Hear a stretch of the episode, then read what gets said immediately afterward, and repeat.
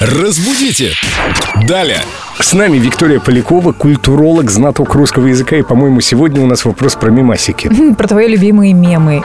Мимолог Семен Зверев, культуролог Виктория Полякова и вопросозадоволог Елена Денисова. Вика, нет ли избыточности в словосочетании юмористический мем? Мне такое словосочетание попадалось. Доброе утро, ребят. Привет. Да, отвечу на вопрос.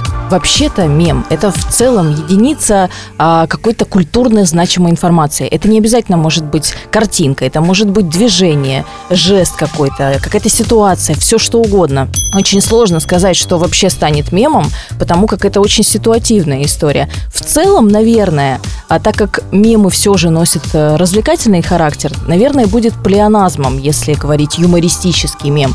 Потому как когда мемы случаются и расходятся, потому как именно в этом э, фишка мемов. Ну, в этом Пере- есть вирус. Передача, да, передача от одного к другому, каждый что-то дополняет, у кого-то какие-то ассоциации еще появляются. Ну вот эта на нога этого. из платья Анджелины Джоли, Вот, вот, да, вот. черное платье ее Да, коварное. да, или Кличко со своими гениальными фразами.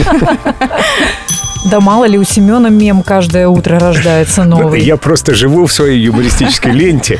Также можно говорить юмористическая лента. Конечно. Лучше просто говорить мем. Но если я тебя правильно поняла, мем может быть не только юмористический. Да, он может э, какую-то информацию нести в себе, и она, в принципе, может быть не обязательно прям уж очень какая-то развеселая и юмористическая, но в дальнейшем, скорее всего, она непременно станет таковой. Потому что суть мема – развлекать. Чем занимается Семен Зверев в нашем эфире, да? Развлекает и развлекается. А Ха-ха-ха. есть даже такая непризнанная наука – миметика. Как?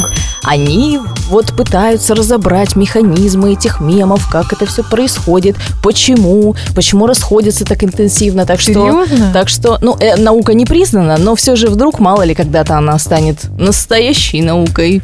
Спасибо, наш признанный доктор русского языка Виктория Полякова. Разбудите! Далее!